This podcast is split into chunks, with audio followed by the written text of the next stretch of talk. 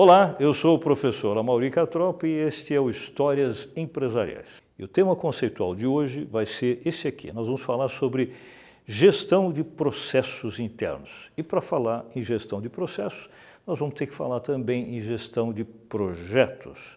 Qual a relação entre uma coisa e outra? Bem, vocês vão ver dentro dessa história que eu vou contar sobre inovações nas gestões de processo e de projeto, no caso do desenvolvimento de um produto específico que foi um produto chamado isqueiro.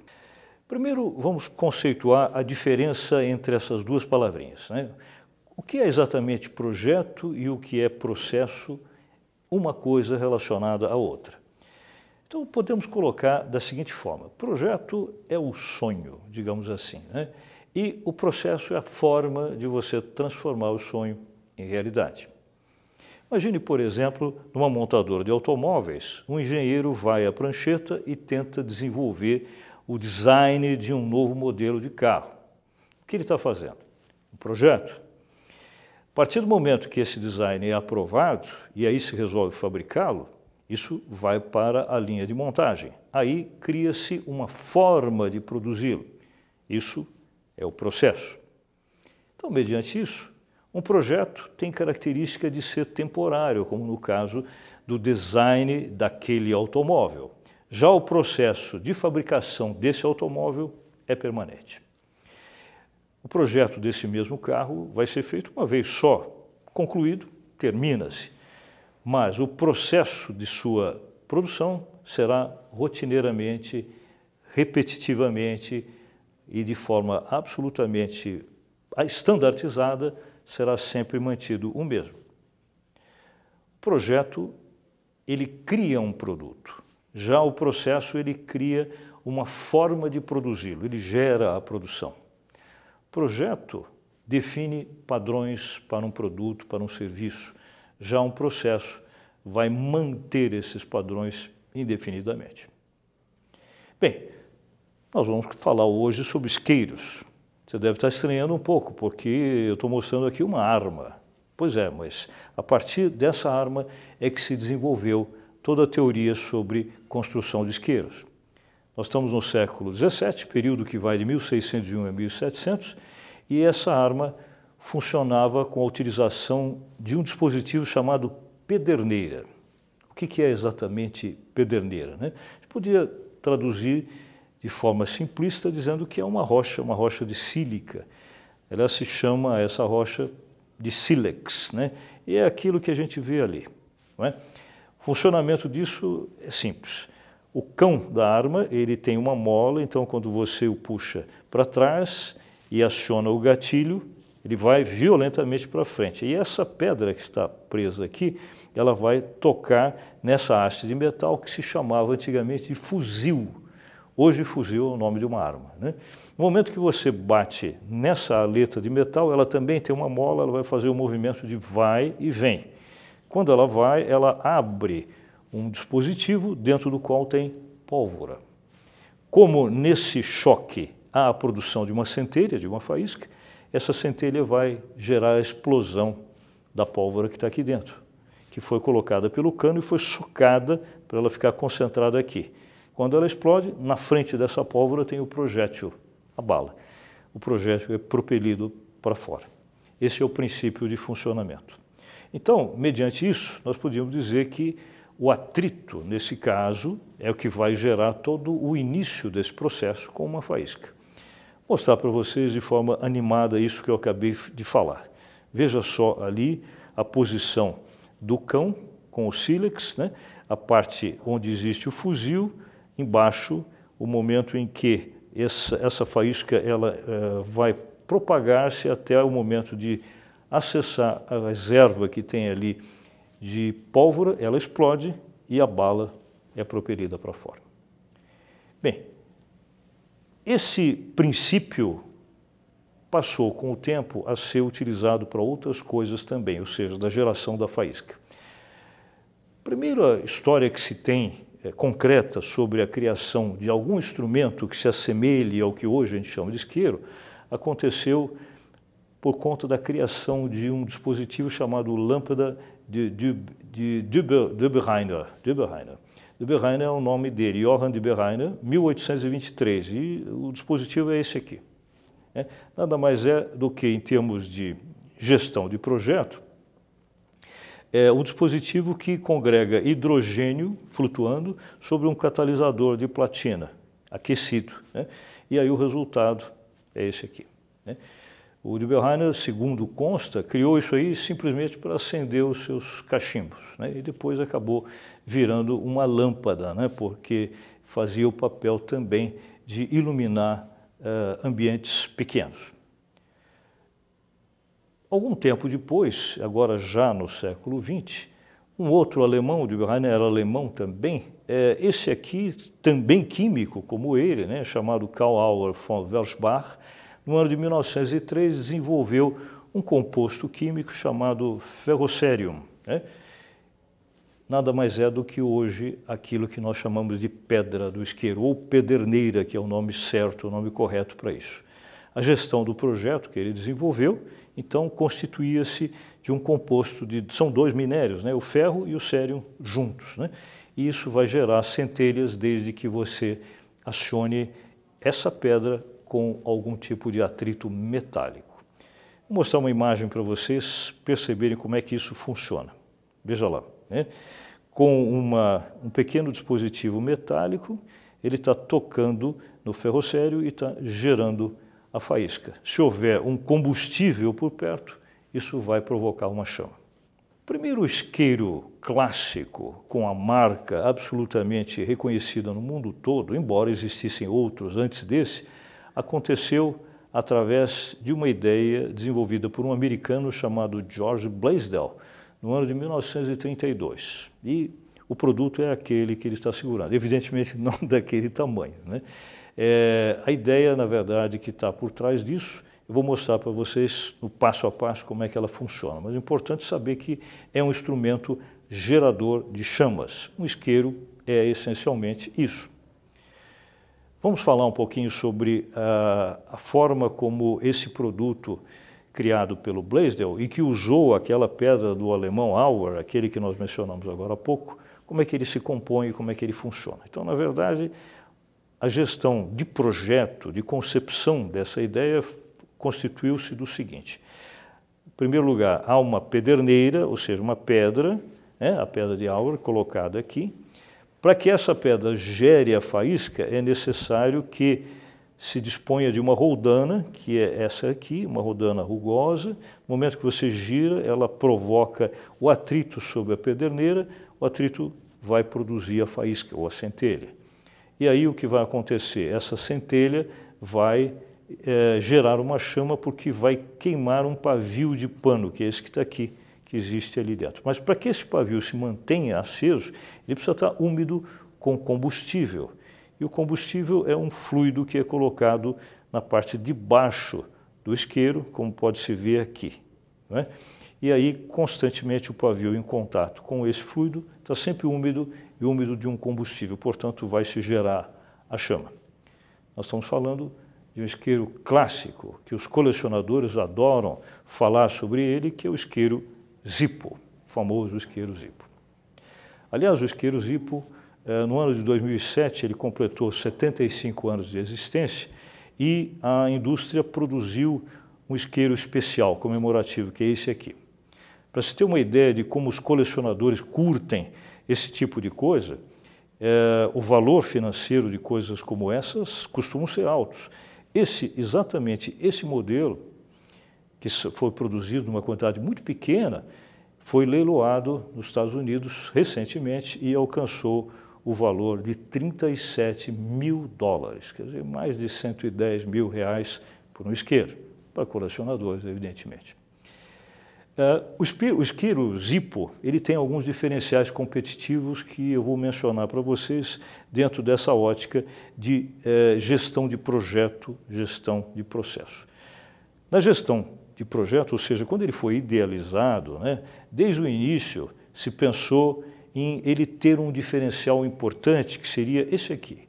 Ele seria um windproof lighter, ou seja, seria um isqueiro à prova de vento. Né? Mostrar até uma propaganda da época que mostrava uma mulher eh, acendendo o cigarro e sendo alvo de um vento forte que se percebe pelas suas roupas em movimento. Né? A ideia é que esses furinhos que aparecem ali, eles sejam uma espécie de filtro da, do ar frio do vento e ele acaba é, diminuindo muito a, a, chance de haver o apagamento, porque o ar que existe lá dentro é o contrário, ele é quente, né? e o ar quente a gente sabe que ele é mais leve, ele sobe. Né? Então, o princípio de funcionamento, desde a sua concepção no projeto, foi muito bem planejado. Agora, na gestão do processo, né? qual é o diferencial competitivo que eu quero destacar para vocês? Desde a época que se criou esse produto, se usa até hoje, se mantém usando esse lema que diz It works or we fix it free. Ou seja, se por acaso isso aqui não funcionar, nós consertamos gratuitamente. Eles chegam ao ponto de entregar para cada comprador um certificado com essa garantia. Diz a indústria, isso a gente não pode ter 100% de certeza, mas eles costumam afirmar que até hoje, em mais de 85 anos de existência da empresa, nunca foi necessário que eles substituíssem nenhum equipamento, nenhum isqueiro. O máximo que aconteceu foi eles terem que fazer algum tipo de reparo. Quem é um pouco mais velho deve lembrar de um tipo de isqueiro que foi inicialmente desenvolvido na Áustria, chamava-se Inco, e aqui no Brasil ficou muito conhecido pelo nome de Binga, que é esse aqui. Isqueiro mais popular, embora tivesse uma versão um pouquinho mais sofisticada e que no ano de 1940 começou a ser muito usado, inclusive aqui no Brasil. Vamos falar sobre os diferenciais competitivos desse produto. Né? A Binga tinha como tem, né, na verdade, como gestão do seu projeto original, as características de ter uma pederneira, como os outros, tem também um pavio, só que é de corda, e lá dentro, para poder armazenar o combustível, ele tem algodão, algodão embebido em querosene. Alguns chegavam a usar também gasolina. Né? a alternativa acaba sendo inconveniente num aspecto, né? ele, ele exala um cheiro um pouco desagradável, né? principalmente com o uso do querosene. Vamos começar a chegar agora no ponto central dessa história. No ano de 1973, a Gillette, veja bem, a Gillette, produtora de lâminas de barbear, resolveu se aventurar em um outro ramo de atividade. E ela desenvolveu um projeto de um isqueiro, esse aqui que ela batizou de Cricket e foi colocado no mercado no início do ano de 1973.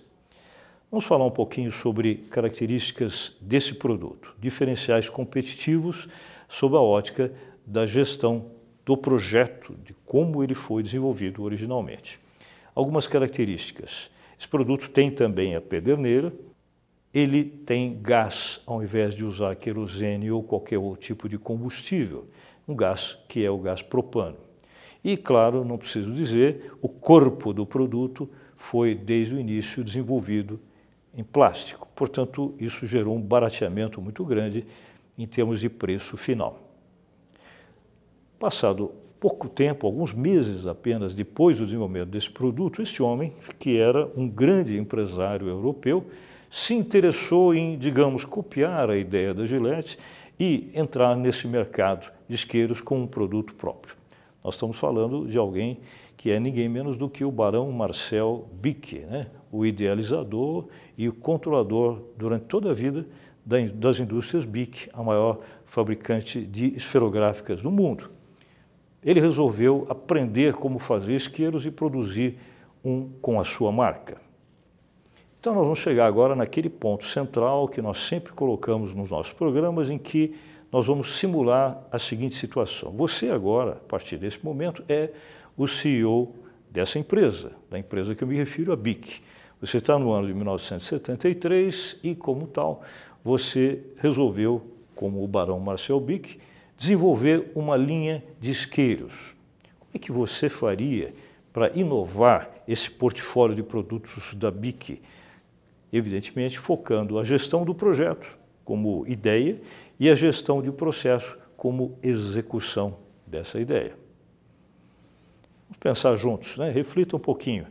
embora talvez certamente você saiba o que aconteceu, mas imaginando que não, ou imaginando a gente evitar de pensar no passado, imaginar o que você teria feito.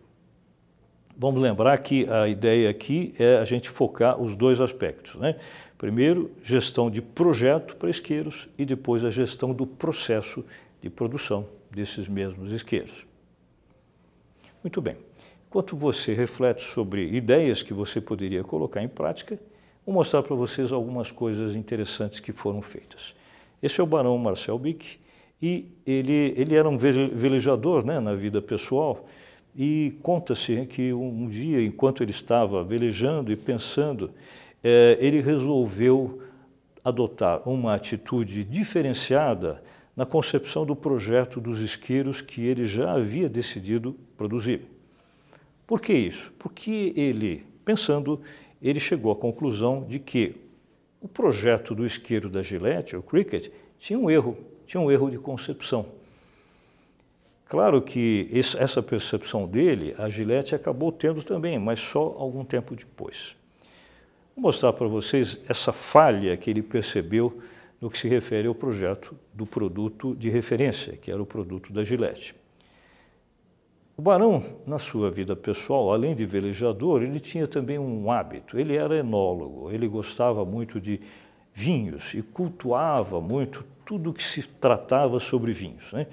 Então ele dizia que somente por conta do conhecimento que ele tinha sobre vinhos é que ele foi capaz de perceber a falha do produto da Gillette. Você deve estar estranhando isso, porque afinal, o que, que tem a ver vinhos com isqueiros? Pois é, é, vou imaginar uma situação hipotética e vou propor um teste para você que está vendo o programa se submeter a ele. Imagine, por exemplo, que você, por alguma razão, precise urgentemente comprar um vinho e um vinho de qualidade. Né? E suponha que você não seja um grande conhecedor sobre o assunto. Então, provavelmente você irá a um ponto de venda onde costumam ter à disposição os melhores vinhos pede uma informação ao vendedor e o vendedor deixa você à vontade para escolher porque ele não quer indicar uma marca em particular, porque se ele fizer isso, talvez ele perca a fidelização das outras marcas por estar dando preferência a uma. Então ele vai dizer para você, olha, fique à vontade, escolha, eu vou lhe dar uma dica. Provavelmente os melhores, os melhores vinhos que nós temos aqui, é, os, os, os vinhos que se destacam mais devem custar mais caro. E aí você perde algum tempo comparando e no final você vai acabar fazendo exatamente aquilo que o barão Marcel Bick propunha eh, originalmente com relação ao isqueiro. Né? Você vai acabar percebendo que tem alguma coisa que diferencia esses vinhos, mesmo para quem não conhece e não entende do assunto. Vamos fazer o teste do barão aqui com você. O teste é o seguinte: você verificou e descobriu no final que tem três marcas entre esses vinhos, que são as mais caras de todas. Vamos colocar essas três marcas aqui lado a lado, partindo do princípio que haja um empate preciso de preços entre eles, entre elas as marcas. E além disso, você não tem nenhuma outra informação sobre se a origem de um ou de outro corresponde a um vinho melhor ou não tão bom, ou não tão melhor. Então, você só vai ter duas informações. Os vinhos, esse vinho, por exemplo, custa mil dólares, mil dólares, imagine só, né? Esse outro aqui também custa exatamente mil dólares e esse terceiro, mesma coisa. Você vai ter que tomar uma decisão baseada num critério só visual, né? supondo que você não tenha a quem recorrer, não entenda de vinhos, não entenda de origens e nada mais. Você vai olhar e visualmente você vai fazer a sua escolha. Já fez a sua? Muito bem. Eu vou tentar adivinhar. Possivelmente, aí você tem três caminhos. Um deles é o seguinte, é, talvez eu escolha aquele primeiro, por quê? Porque já que eu vou pagar um preço igual, eu vou levar aquele, porque aquele tem, é maior, a garrafa, portanto tem uma quantidade maior de vinho. O segundo raciocínio podia ser o inverso. É, eu acho que eu vou levar, levar esse aqui porque é a garrafa menor, tem uma quantidade menor, embora eu vá perder, digamos, financeiramente, mas possivelmente por ele ter menos e custar a mesma coisa, talvez a qualidade desse vinho seja superior. É um outro raciocínio também. E um terceiro, que seria a coluna do meio, eu talvez leve esse, porque essa embalagem tem mais a cara de embalagem de vinho. Bem, qualquer que seja a sua escolha, eu vou mostrar para você o que, que o Barão costumava dizer sobre essas coisas. Ele dizia assim, esses tamanhos diferentes têm a ver, pelo menos num dos casos, com uma estratégia de algumas vinícolas. Né? Por exemplo, se eu pegasse aquela garrafa maior ali e lesse o rótulo dela, talvez eu percebesse de imediato uma coisa que visualmente não dá para notar. Essa garrafa tem 700 mililitros. Já a garrafa do meio, que é um pouco menor, diz o rótulo que ela tem mais vinho, ela tem 750 mililitros. E essa aqui é a menorzinha de todas aqui, por incrível que pareça, é a que tem maior quantidade, ela tem mil mililitros, um litro. Essa mágica, que na verdade não é mágica, tem a ver com o design. Né? O design das embalagens acaba gerando uma capacidade de armazenamento interno diferente. E aí é que o Barão, aplicando esse conceito ao isqueiro, aquele é o isqueiro Cricket colocado no mercado pela Gillette, foi que ele notou que havia um erro. Se você pegasse esse isqueiro, aquele é o original que foi lançado em 73 você olhasse a parte de baixo dele em perspectiva, você veria que ele tem uma, uma, aparência mais ou menos como essa. Ele é um poliedro, exatamente é um hexágono, né, que transformado em uma figura, em uma figura tridimensional, é, geraria esse, essa capacidade de armazenamento que aparece aqui. Bom, vamos olhar só a base e vamos, vamos ampliar um pouquinho essa imagem e ver o seguinte. Esse hexágono, né, ele, justamente por ter essas, essas arestas todas, ele acaba gerando, na visão do Barão, um mau aproveitamento do espaço interno. Basta a gente ver o seguinte, com essa mesma quantidade de plástico que ele injetou para fazer essa, esse corpo do isqueiro nesse formato, ele poderia ter feito, por exemplo, circunscrevendo ao redor desse poliedro uma, uma figura eh, lisa, como por exemplo de um círculo que depois se transformaria numa figura tridimensional. Qual a vantagem? A vantagem é o seguinte, é que agora, com uma, um, um objeto cilíndrico e não um poliedro, observe o que aconteceria nesses, nessas, nesses cantos aqui. Vamos colocar a cor amarela para chamar a atenção. Essas áreas amarelas representam um ganho que nós teríamos de espaço interno para armazenamento do gás. Portanto, isso faria com que esse isqueiro fosse acionado, funcionasse mais vezes. Né? E foi exatamente em função dessa percepção que ele desenvolveu o produto da BIC e aí colocou, ele não fez exatamente em forma cilíndrica, mas fez em forma elíptica, que da mesma forma não tem arestas. E aí, na gestão de projeto desse produto, no mesmo ano de 1973, quando ele colocou no mercado, ele começou a fazer campanhas publicitárias focando exatamente isso. Né? É, os diferenciais competitivos do isqueiro BIC com relação aos demais poderiam ser focados assim. Na gestão de projeto, ele tem pederneira, como os outros, tem a rodana rugosa, ele tem gás propano, como todos os outros, mas ele tem um corpo não facetado, aproveita mais o espaço interno. E é lógico, ele, como os demais, é de plástico, certo? primeira campanha publicitária feita na França, focando isso, dizia justamente isso, né? Si c'est bic, c'est bon. Plus de 3 mil alunos, 3 mil, mais de 3 mil alumagens, ou seja, mais de 3 mil acendimentos. Né? Essa campanha do acende mais de 3 mil vezes foi também exposta através de um filme publicitário que mostrava alguém acendendo fósforos e alguém do outro lado acendendo na mesma proporção, na mesma sequência, no mesmo tempo, a chama do isqueiro bique. E ali no meio, um contador mostrando quantas vezes isso acontecia. Mais de 3 mil vezes aqui. Isso seria necessário para acompanhar o processo se consumir 75 caixas de fósforo de 40 palitos cada. Detalhe importante, embora o isqueiro seja mais caro do que uma caixa de fósforos, ele não é 75 vezes mais caro. Então, chama por chama, a chama gerada pelo isqueiro é mais barata do que a chama gerada pelo palito de fósforo. Então, se a gente pensar na gestão do processo, né, isso faz com que se mantenha padrões. Né? Esse é um dos padrões. Né? O isqueiro que acende mais de 3 mil vezes, né? mais, portanto, do que o cricket originalmente acendia. Nós podemos até resumir isso dizendo o seguinte, né? se nós estivéssemos agora numa reunião de diretoria da, da BIC né, e analisando todo esse processo que nós desenvolvemos e as razões pelas quais nós fizemos, podíamos afirmar que, em resumo, o processo, a gestão de processo feita com o produto isqueiro na BIC atende exatamente aos preceitos que a gente mencionou no início dessa história, ou seja, a gestão é feita permanentemente do processo de produção, ela é feita também de forma cíclica e repetitiva, portanto rotineira, ela gera a produção, né, tem gerado a produção e efetivamente ela tem mantido os padrões do produto. Tudo isso relacionado a esses dois aspectos que a gente mencionou agora, né? A maneira como ele foi projetado, que seria a gestão do projeto, e a maneira como ele é produzido, que é isso aqui, a gestão do processo. Será que isso aqui deu bom resultado? Bom, a gente sempre diz que a melhor forma de a gente saber é comparar o antes e o depois. Existe um princípio em marketing que diz que todo pioneirismo bem administrado gera liderança permanente, ou pelo menos duradoura. Pois é, mas não foi o que aconteceu com o isqueiro Cricket da Gillette. Embora fosse o pioneiro, talvez a administração justamente da gestão do, do, do, da fabricação, ou seja, do projeto, né, não tenha sido bem feita. Tanto é que o barão Marcel Bick, com essa ideia, passou à frente da Cricket e hoje é nada mais nada menos do que o isqueiro mais vendido no mundo.